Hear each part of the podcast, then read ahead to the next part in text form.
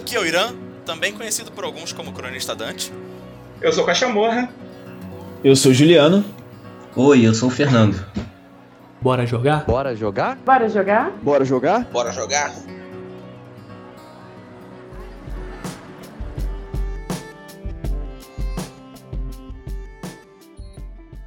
Então, galera, esse aqui é o RPG de Periferia, um podcast do grupo Bora Jogar. Mas que grupo é esse? Bom, gente, esse aqui é o RPG de Periferia, nosso primeiro episódio. Esse aqui é um, a ideia aqui é um podcast para a periferia. Bom, quem somos nós? Nós somos um coletivo de educadoras e educadores que moram e vivem na periferia, espalhados pelo país, e somos todos uma classe trabalhadora RPGista. Nós nos preocupamos com RPG, nós queremos RPG, mas nós queremos RPG fora dessa centralidade, fora dessa, como é que eu vou dizer, desse domínio, né, dessa cultura de massa do capital. O que a gente vai propor nesse podcast é discutir, debater RPGs que eles venham com uma nova identidade, uma identidade preocupada com essa maioria minorizada. A gente vai falar de RPGs que vêm da favela, a gente vai falar de RPGs que vêm do morro, a gente vai falar de RPGs que vêm de comunidades. A gente vai propor coisas que podem ser trabalhadas em sala de aula, afinal de contas nós somos educadoras e educadores. Nós vamos discutir as questões de identidade nesse RPG, nós vamos falar de política, porque você meu querido, minha querida ouvinte, você é um animal social e um animal político. Então, política também está no seu RPG. Ou você acha que você vai derrotar aquele tirano que domina aquele reino e você acha que isso não é política, você vai de isentão. Ninguém é isentão. Tá? Se você for isentão, você está do lado do tirano. Mas, enfim, nós então somos esse RPG. Vamos discutir aqueles Uh, como é que eu posso dizer, cenários, aqueles sistemas que simplesmente não vão ser publicados tão facilmente pelas editoras base, as editoras padrão. Nós vamos discutir os RPGs feitos para a galera da periferia. Essa é a nossa ideia. Beleza? Sejam bem-vindos então ao nosso primeiro episódio. espero que vocês gostem. E vambora. Bora jogar? Bora? Mas. Pera aí, Fabiano. E. E quem. E, e quem que vai ficar a cargo desse podcast? Quem que vai ficar responsável por trazer essas coisas? Quem. Quem somos nós? Meu Deus, quem, quem sou eu?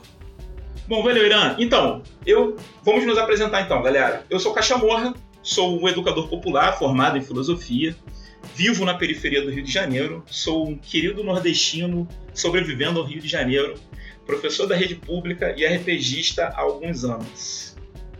Eu me chamo Juliano, eu sou formado em História né? E, e tem uma especialização em história antiga e medieval, que muita gente acha que não serve para nada, mas serve sim. Eu sou RPGista também há alguns anos e moro em Nova Iguaçu.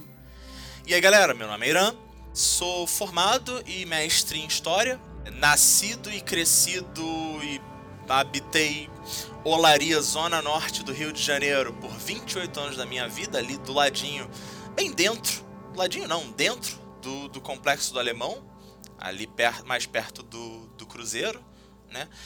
Alguns de vocês talvez reconheçam a minha voz do podcast Darkcast, sou editor do blog Cronistas das Trevas, lá conhecido como Cronista Dante.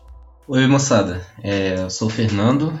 Bom, gosto muito de jogar RPG e graças a essa rapaziada que está aqui, isso já tem quase 5 anos quase todas as semanas jogando. Sou formado em ciências sociais, tenho alguma experiência com projetos sociais, enfim, alguma afetação aí com, com lideranças e, e juventudes comunitárias. Eu sou de uma periferia diferente, que é o, um, a roça, assim, é o interior, é, de onde eu cresci, né? O interior da, da cidade de Teresópolis.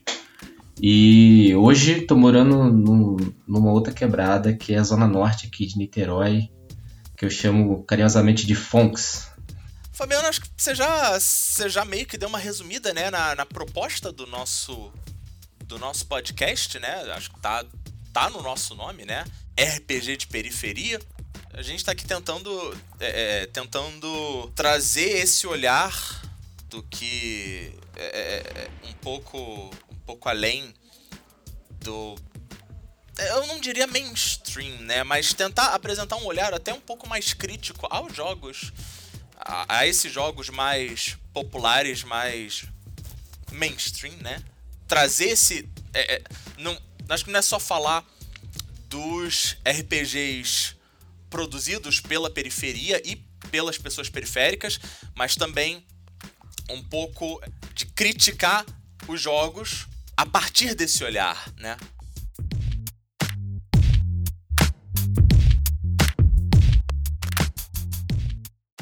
Bom, hora da palestrinha, né, Irã?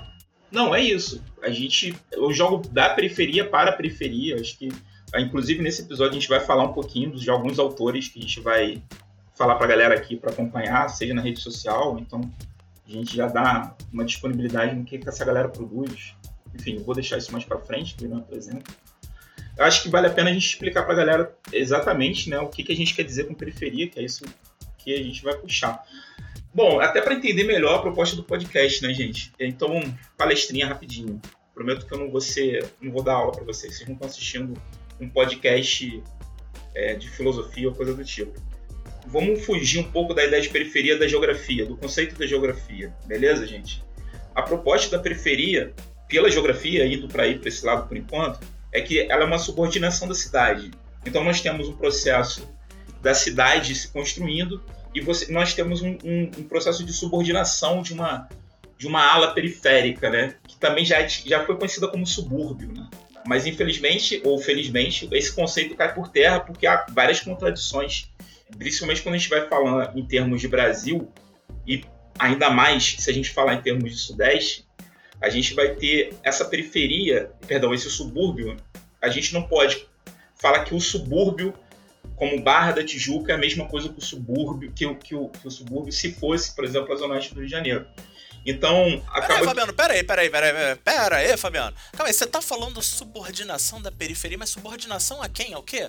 Calma aí, explica esse negócio. Boa, boa, verdade. Subordinação quê? Então, quem é o nosso grande tirano, quem é o nosso grande mal, quem é o guerreiro que. O, o, o vilão que a gente vai derrotar? O Lich. É, é, o Lich. É sempre o Lich. O Lich. Então, esse, esse arquilite que a gente tá, tanto luta é o sistema capitalista, gente. É, é, é essa classe burguesa que explora né, a classe trabalhadora e nos, como é que eu posso dizer, nos tira a mais-valia. Então, é isso. A, a gente é a gente que está na periferia, a gente é subordinado a essa classe que nos domina, seja politicamente, seja culturalmente. Então, falar de periferia enquanto RPG, por exemplo, é uma resistência dentro do próprio RPG.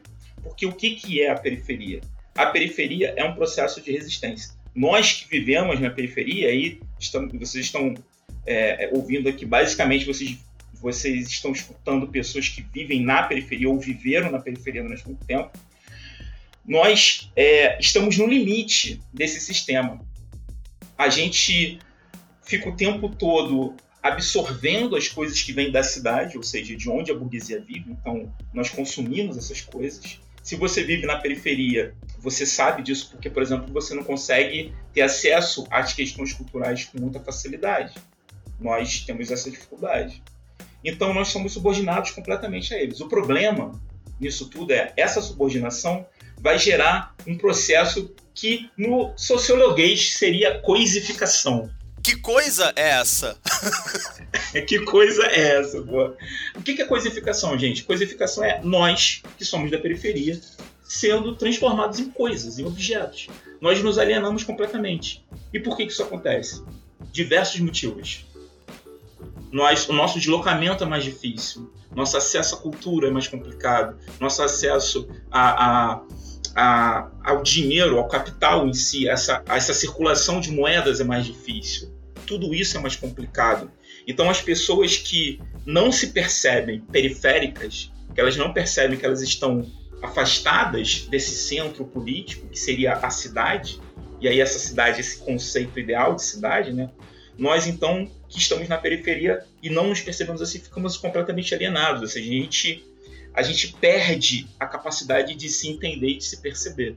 Desculpa, Fabiano, você me permite, né? Aqui no Rio de Janeiro, pelo menos, tem uma coisa muito louca, né? Que assim, tem o bairro, a região centro da cidade. Só que o, existem muitas pessoas periféricas morando no centro da cidade. Que é meio louco, né? Você falou mais cedo que é, é, é não é uma questão só geográfica. Então, tá, a pessoa tá morando no centro da cidade, mas ela não. Mas ainda assim ela é periférica, né? É, a gente sai, a gente sai do conceito geográfico nesse ponto. É uma questão sociopolítica também. É bem simples, assim. Pensa um pouco na galera. A gente aqui no Rio, enfim, no, no país inteiro, é, viu o que aconteceu no Jacarezinho semana passada. A gente, a gente percebeu o que aconteceu ali. Vê, os caras invadindo o Jacarezinho, os caras, a PM. A PM é a força violenta do Estado. E, assim, só, só acho que só para localizar o pessoal, né? Para quem talvez não tenha visto a notícia ou não, sei lá, só tenha visto por alto, né? O Jacarezinho é uma, é uma comunidade histórica no, na zona norte do Rio de Janeiro. Né? É, inclusive, passa por cima, pela entrada do Jacarezinho, passa um, um viaduto com um trilho de trem do metrô. Que tem algumas ironias aí. Então, o que, que acontece? Nesse processo todo, é, a PM invadiu, porque é esse o termo, ela invadiu, ela invadiu o Jacarezinho e matou 29 pessoas. Beleza? É, dessas 29 pessoas procuradas, de fato, até onde se foi divulgado, três de fato eram procuradas. As demais a gente fica com o relatório da polícia. Né? E aí você, né, classe trabalhadora RPGista que está nesse momento nos ouvindo, sabe muito bem do que eu estou falando, o que a PM faz quando sobe a favela. Fato é que eles fizeram isso e apreenderam três fuzis. Fizeram uma chacina e apreenderam três fuzis. Vejam que depois, antes disso, bem antes disso, essa mesma PM, essa mesma polícia, de novo, o braço armado do Estado, encontrou mais de 100 fuzis no Vivendas da Barra e não atiraram uma vez. Aliás, foi a maior apreensão de fuzis né, na história da polícia carioca. E não atiraram um. Então me expliquem isso. Por que, que na favela se sobe atirando e por que, que no Vivendas da Barra não teve um tiro?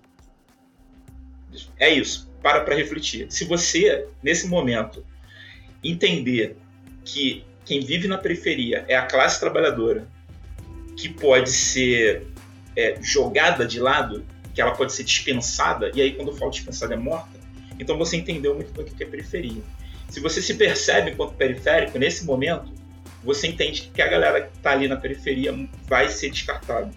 Só que, para termos sociopolíticos mesmo, para nosso, nossas ideias, a periferia não é apenas esse ponto geográfico tanto a gente vai se preocupar com a galera do Jacarezinho, a gente vai se preocupar em como essa galera está é, tá sobrevivendo, mas a gente também vai pensar em outras minor, é, minorias, que aí eu prefiro chamar de maiorias minorizadas, que é a galera LGBTQ, a galera não branca, né?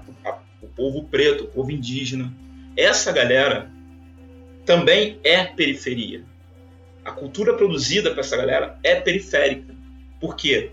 Porque para essa galera produzir, ela precisa fugir dos trâmites normais dessa periferia. Não é à toa dessa, desse, dessa cidade, né? desse centro capitalista, né? É, dessa burguesia. Não é à toa que a gente vai ver durante muito tempo o funk, que é um, um ritmo musical construído na periferia, é, apresenta a cultura da periferia, ele sendo extremamente marginalizado, extremamente punido você tem o Renan da Penha sendo preso durante um, um evento, mas você não vê, por exemplo, é, um, um artista branco sendo preso, preso quando ele vai fazer um, um evento na Barra. Você tem esses problemas. A punição para a periferia é muito maior, justamente porque isso incomoda. Né? A felicidade e, e, as expressões culturais da periferia incomodam a grande burguesia, incomodam essa elite. Então a elite precisa aprender isso. Eu queria só colocar uma coisa que acho que tem muito a ver e para fazer um paralelo e entender um pouco do, do, nosso incômodo enquanto coletivo e das coisas que a gente vai trazer aqui no podcast. Muitas das vezes a gente, dessa coisa toda que o Fabiano falou, a gente vai ouvir uma narrativa disso tudo, né? E, pô, você, Gil e, e Irã podem falar até com mais propriedade, né? Do, do quanto que a gente vai ouvir da história oficial e isso acontece no RPG também, né? Dito RPG mainstream tem uma, uma narrativa quase única e a gente pode conhecer ali muitas, muitas características de uma ideologia neoliberal. E também, por um outro ponto, a gente não está dizendo que ah, a, a galera da, da perifa não, não joga RPG. Não, é isso. A galera joga RPG. Eu acho que o que a gente quer falar aqui é que há narrativas, né, que a periferia pode, pode contar e que talvez seja muito mais enriquecedora enquanto jogo, é, enquanto perspectiva até pedagógica, se a gente for usar isso em sala de aula.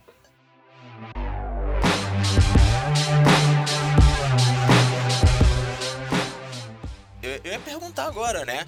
Pô, o RPG, ele é um jogo de periferia, né?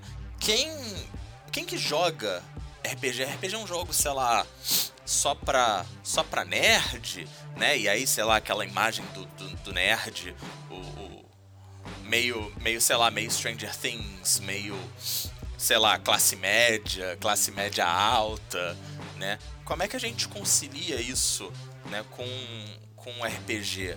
O RPG é uma coisa acessível à periferia? Sim, não, como?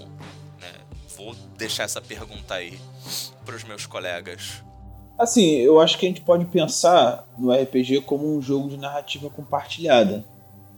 E quando a gente fala é, né, nesses termos né, sobre narrativa compartilhada, a gente pode pensar muito bem em periferia também.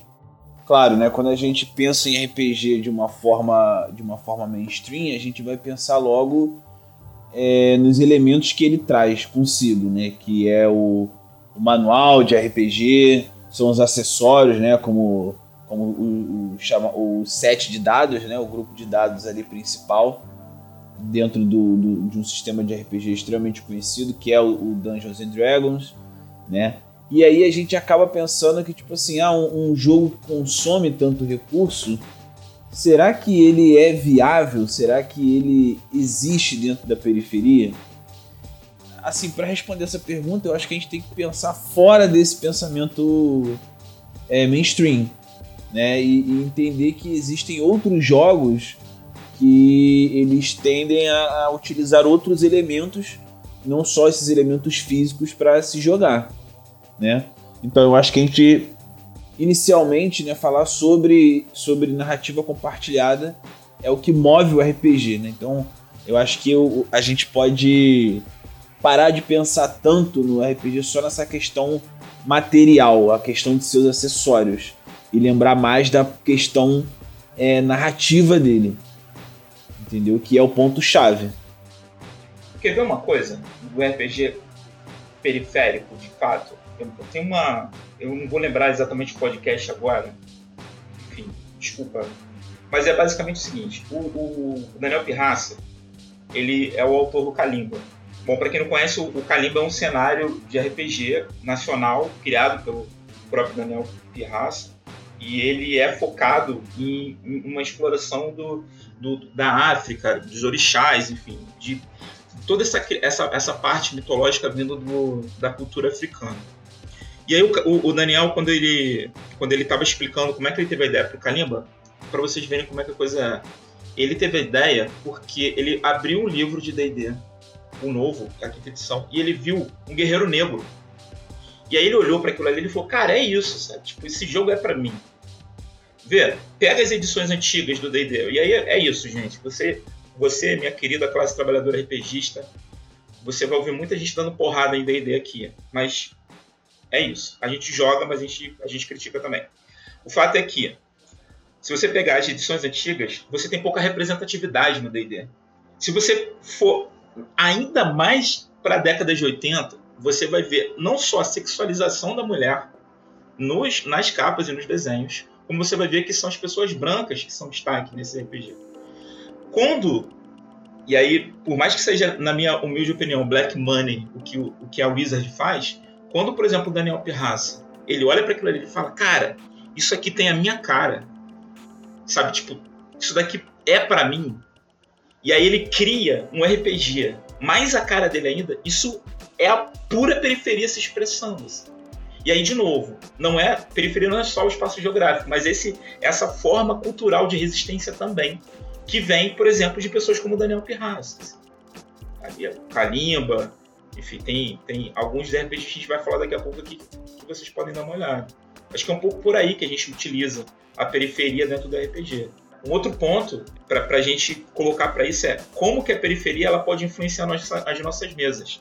Cara, tem uma pergunta muito sensacional das meninas do RPG, da, do RPG que é a seguinte: qual é a mulher mais forte na sua mesa de RPG? Personagem não jogadora para os mestres, por favor, e para os jogadores tentem avaliar de acordo com os seus narradores e narradoras. Qual é a personagem feminina mais forte? Por quê e o que ela faz? Tem, deem uma olhada, assim, vejam por quê. Por que, que não é uma mulher, ou se for, por que, que ela, por exemplo, é, é, tá naquele papel. Sabe? Essa é uma avaliação muito boa. A mesma coisa vale para a gente colocar pessoas não brancas, a mesma coisa vale para a gente colocar pessoas LGBTQs e por aí vai. Sabe? Essa identificação, para a mesa, é importante. Os jogadores e jogadores, ela, ela é importante. Sabe? Não, sem dúvida. Eu acho que é, é, é isso, assim, deixar um, um, um espaço propício para que as pessoas possam se identificar, né? Assim, conforme você vai colocando elementos da, da tua narrativa periférica, narrativa da periferia, né? Nas, nas tuas, nos teus jogos, né? E eu acho que é isso. A, a possibilidade de identificação, de criar uma identificação, que é isso, cara. A periferia é nerd pra caramba. Se a gente fosse falar de da cultura nerd, que há, sei lá, muitos anos atrás era periférica, hoje é, é um, é um terreno em disputa também, né? Tem muita coisa que ficou de fora, né?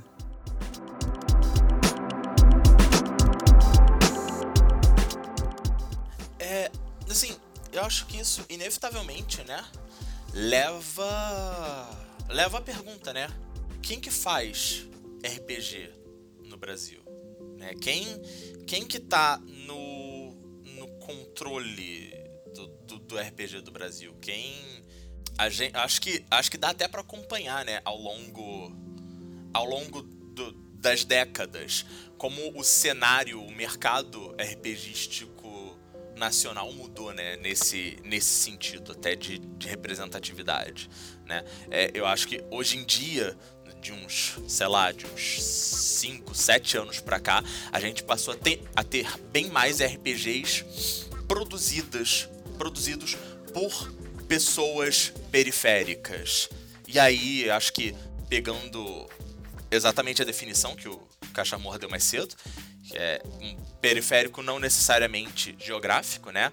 Mas o que ele chama de maiorias minorizadas. A gente tem alguns excelentes exemplos de, de, de produtores, de desenvolvedores, de escritores de RPG né, nacionais. É, queria saber se vocês, assim, é, quem, quem, que cê, quem que vem à mente quando a gente fala isso? Sei lá, Juliano, dá um, dá um exemplo aí. Eu acho que a primeira pessoa que vem na nossa cabeça é o Jorge Valpassos, né? Eu sou suspeito para falar do Valpassos. Ah, mas eu acho que todo mundo aqui, né, quando a gente fala sobre um RPG de periferia, é sobre um RPG é, voltado a essas maiorias minorizadas, a gente pensa no Valpassos, né? eu ouvi uma vez fazerem uma brincadeira que ele é o ele é tipo Stephen King do RPG. Que assim, mal saiu um livro já tá saindo outro, né? Mas, cara, os livros do Valpassos, eles têm uma, uma variedade. Tanto em termos de representatividade, se você olhar todas as ilustrações dos livros que, que ele participa e ou publica, e aí a gente está falando diversidade étnica, sexual, é, de gênero, e, e, e, propostas de raciocínio crítico, né? Se você. Cara, tem, tem dois. Tem, tem, vai, tem, tem três. Nossa, eu, eu gosto de RPGs demais deles. Tipo, de, de, de The Loyal com a sua proposta claramente antifascista até Efêmera, que é um jogo recente que ele lançou, com uma pegada mais introspectiva, mais de pensar criticamente as suas emoções. É, é absurdo de bom. É só absurdo de bom. Irã, você que conhece um pouco mais, são, são diversidade de, de game design também, né? São Sim. três títulos diferentes, três designs totalmente diferentes, né? Todos eles são particularmente diferentes de tudo que a gente vê no mercado hoje em dia, mas eu queria citar um RPG dele, que inclusive está disponível gratuitamente no site do Lampião, a, editora da qual o, o coletivo, perdão, coletivo do qual o Valpasso fa- faz parte, inclusive disponibiliza vários e vários RPGs gratuitos no site deles. Tem um que se chama Pachá, na qual ele é, é- é muita coisa inovadora para um jogo só. Primeiro, que o manual do jogo é todo em áudio. Foi em áudio gravado numa tomada só, é, sem, sem roteiro. E o método de, de resolução de conflitos desse, desse jogo é através de, de nós peruanos. O jogo tem toda. É, é- é um jogo futurista, com uma pegada meio. meio cyberpunk. Só que também com uma temática profundamente andina peruana. em áudio. Sério, eu tô pra ver um troço mais inovador do que isso. E um inovador positivamente falando, porque olha, enfim, melhor, melhor ficar quieto, senão eu vou ficar umas duas horas aqui falando das coisas do Valpassos. Tipo, falem vocês ou puxem aí um outro nome nacional, galera. eu sou muito suspeito. Cara, Rafael Lima, com seu é, Potiguares, né, cara? Que é aquele mo- moradores do Rio Grande do Norte. Dei uma olhada nesse. Aliás, dei uma olhada no Mundo Escolhido, hein? Primeira coisa, por favor. Eles pararam de atualizar o site, mas ainda tem muita coisa boa lá. Eles estão no canal do Telegram, procurem também, Mundo Escolhido.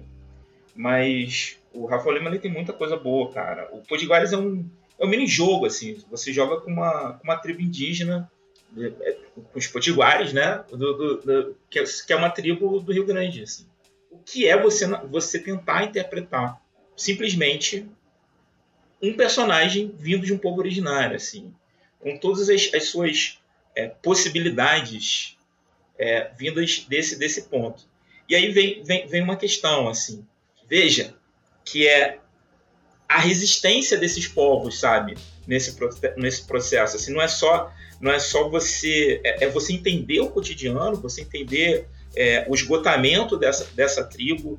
Imagina, sei lá, você você fazer um grupo né, resistindo à, à ocupação branca, enfim, vindo dos, dos- dos, é, colonizadores portugueses, porra, lutando contra bandeirantes e não jogando com bandeirantes, mas com os povos originários, sabe, se defendendo dessa dessa, de- nesse processo. Assim. Rafael Lima, joguem no Google, procurem o material desse cara. Assim, ele é maravilhoso. Recomendo muito. Assim, gente, Rafa, Rafael com PH Lima. Gente, Potiguares tá 3 reais. Eu paguei 3 reais nesse livro, sabe? Tipo, é, é lindo, assim, leiam. Tem muita coisa dele é, que também é paga quanto quiser, que você pode baixar lá, dar uma olhada e depois voltar com a sua contribuição, né? Aconteceu um episódio também interessante esse, esse dia das mães que minha sogra pediu pra, eu- pra eu ensinar ela a jogar RPG. Hum, que maneiro. E, e a minha escolha, sem dúvida, é Crianças Encheridas. Pra, pra que ela entre nesse universo. Eu acho que vai ser interessante pra caramba pra ela começar a entender o que, que é e a possibilidade até de usar isso como um- uma perspectiva terapêutica, uma vez que ela é terapeuta. Qual é a do, do Crianças Encheridas? É também do Rafael, né? É, cara. Bom, não, não, não vou fundo na mecânica, assim, mas a ideia é genial, assim, você é uma criança que tá explorando o seu quintal, assim, ela é, Gravity Falls, talvez Steven Universo e coisas do tipo. Que, que a cabeça da criança ela é cheia de mistérios e, e a curiosidade. O jogo explora muito isso, além de algumas outras características lá que são bem interessantes, assim. Qualquer criança que a gente conheça, assim, vai ter al- alguma delas, assim, e acho que é interessante. Até como exercício também de, de interpretação é, é interessante. Afinal, é, você lembra como, como é ser criança, né? Muito boa, muito potente, cara. Ó, é. Como. Como cronista Dante assumindo aqui o meu, meu papel de arquimago, eu diria que 3 é um número mágico. Mais um, galera. A gente, a gente tem bem mais do que isso, mas mais um nome, mais um nome. Quem dá mais? Quem dá mais? A gente pode falar também, né, do, do jogo do, da Nina Bichara e do Thiago, do Thiago Rosa, que é o Karyu Densetsu, né? Que é um RPG que ele pega muito dos clichês de mangás e, e, e animes, né? E, e, de jogos de luta também, como, como por exemplo Street Fighter 2, que fazem e faziam né, muito sucesso, periferia pelo menos carioca. Né? Quando a gente fala assim de animes, né, a nossa geração foi marcada muito por, por desenho, foi muito marcada por desenhos japoneses, né? Como por exemplo é, é, Dragon Ball e Naruto. Dragon Ball, né? Naruto, Yu Yu Hakusho, né? Pro pessoal mais da antiga. Quem não curte uma porradaria honesta, né? Exato, né? E ao mesmo tempo toda aquela cultura de fliperamas que, poxa, era febre né? na, na, na Baixada Fluminense, na, na, periferia em geral do Rio de Janeiro. Né? E é, uma, é, um, é um jogo de RPG que ele simula muito desses, é, desses, desses elementos, né? Cara, é muito interessante, assim. Ele é, ele é da. É pela pensamento coletivo. Né? E, poxa, para quem gosta, né, para quem é saudosista aí desse, desse gênero, também vale, também vale a pena dar uma, uma olhada. E não precisa ser saudosista não. Aí, pra, pra galera que curte anime, Karyu Densetsu é o melhor sistema se vocês quiserem, sei lá, tipo, jogar uma parada estilo Jujutsu Kaisen, sei lá, é... é... Jaspion. Quais, quais, os outros shonen de porrada que estão que em alta? Eu quero jogar Jaspion, eu posso? Pode! Jaspion, Bleach, sei lá. Cara, se, se, se, se, tiver, se tiver uma porradaria e, e alguns superpoderes, Karyu Densetsu é um dos melhores sistemas para você fazer isso com tranquilidade. Né? Ao invés de ficar tentando adaptar tudo para do céu. Não, o Gil é muito certeiro em falar, né? Do, do ponto que a periferia compartilha a nerdice de, de curtir um, um, desenho japonês, um live action, até mesmo um filme de Kung Fu, cara. Era uma coisa que, sei lá, eu, eu via muito, assim, despertava um pouco de dessa coisa aventuresca, sabe? Eu tenho uma, uma experiência, é, não com Karyu diretamente, mas o Karyu pode proporcionar, assim. Aqui na, na, no Antares, aqui na Zona Oeste, aqui no Antares, tem um coletivo chamado Piracema. E uma das pessoas desse coletivo, ela tem um projeto, eu tenho um projeto com, os estudantes da escola municipal, primeiro e segundo segmento, basicamente. E aí, a, o projeto era basicamente você alfabetizar, né, você entrar nesse processo da leitura através de mangá.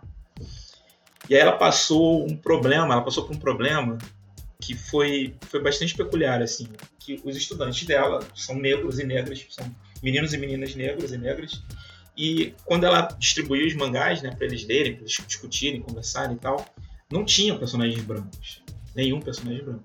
Então ela começou, ela começou a escrever mangá junto com a galera, chamou um, um, um artista que me foge muito o nome dele agora, me foge muito. É, o nome dele para ajudar ela nos desenhos dos mangás. Então eles começaram a escrever mangás com, com essa, essa estética, né? Mais, mais brasileira, assim, com personagens negros. E aí, quando o, o Thiago é, anunciou o Cariú e ele, ele falou um pouco do Cariú, confesso que agora eu peguei, eu acho que foi uma matéria na rede RPG, enfim, eu não, não lembro exatamente, e eu mandei para ela, ela falou, cara, que maneiro, assim, agora a gente não só vai roteirizar quando a gente vai viver os personagens, assim, e ela estava muito empolgada com, com o Cariú, assim, é uma pena que veio a pandemia, assim, porque não tem como a gente jogar RPG presencial com essa galera nesse momento mas uma proposta muito boa, assim, que ela quer que a gente, alguém do Bora Jogar, né, do nosso coletivo, vá narrar Cariú para eles, assim, lá no Antares. Eles estão, ela, ela tá bastante empolgada com Cariú. Parece que ela comprou o livro, já tá, já tá super afinada com o que é RPG, assim. Mas, assim, é isso, assim, como é que, como é que a gente é, consegue, e o Cariú, ele tem essa, essa condição, né, ele tem essa condição de, de emular, né, essa, é, a gente pode fazer qualquer coisa e o RPG pode fazer qualquer coisa. Isso que é o mais maravilhoso nesse, nesse nosso hobby. É como que, que a gente pode customizar, como é que a gente pode é, transformar as coisas ao nosso redor e, e, e, ter pelo menos aqueles momentos assim de alegria, de superação da dificuldade da periferia mesmo. Assim, acho isso, isso importantíssimo. Assim. Enfim, todos esses que nós falamos traz, trazem essas possibilidades. Assim. E, de novo, assim, você não precisa fazer uma ambientação, uma adaptação de D&D.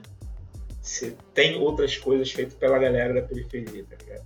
Sim, sim. Para além de autores, né? É, antes de até de conhecer os, os RPGs do Volpassos, eu é, segui eles nas redes sociais por recomendações de todos vocês aqui. E uma vez ele conversando com um coletivo que pô, inspira muito a gente, que é o Matilha, lá, RPG lá da Bahia, se não me engano, acho que eles são da capital de Salvador. Eles conversando numa, numa atividade que eles faziam numa escola ou biblioteca, não me lembro, exatamente uma criança, totalmente, não sei nem que, que, que adjetivo, mas eu vou, vou me poupar disso. Ela não sabia ler, cara, e pediu para participar do jogo. E o, o, narrador, ele, ele inventou na hora um jeito para essa criança poder participar. Ela, ela reconhecia números e, e seguiram daí. Muito potente isso, cara, porque essa criança pode ter aprendido a ler e pode se tornar um, um produtor, né, um, um autor é, dessas narrativas periféricas dentro do RPG ou qualquer outro tipo de mídia. Pode ser um quadrinista, um, um enfim, qualquer, qualquer produção de cultura a partir dessa perspectiva já é um, um ganho enorme assim, para as nossas intenções.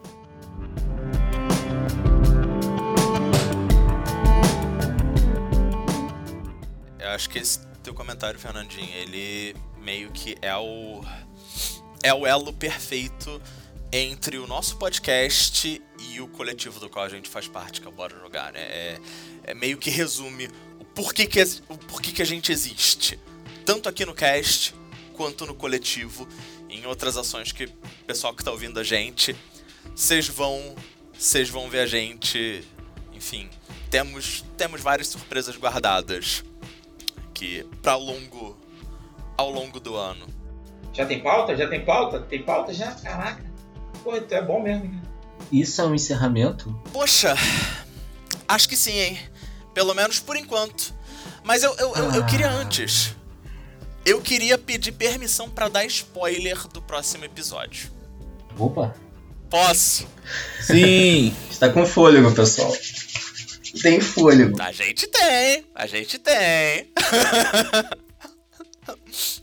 então, próximo episódio, nós vamos falar, nós vamos tentar trazer um olhar crítico e periférico para o chamado maior RPG de todos os tempos. Sério? Sério? Que vocês têm crítica ao maior Vai RPG do ser mundo? intenso, Caraca, galera. absurdo. Se preparem. Nossa, Acho que que pecado, gente. tá bom de spoiler, né? Eu tô em choque. Bom, galera, fiquem fiquem aqui no aguardo. Sigam a gente nas nossas páginas no, no Facebook, né? Bora jogar. É, com H no final. Jogar. Jogar. H. No, no Instagram e no Twitter. É isso. É, aqui se despedindo. É o Irã, também conhecido como Cronista Dante. Juliano se despedindo também. Um grande abraço, pessoal. Beijo no coração, classe trabalhadora RPGista. Beijo do Fernando, moçada. Até a próxima.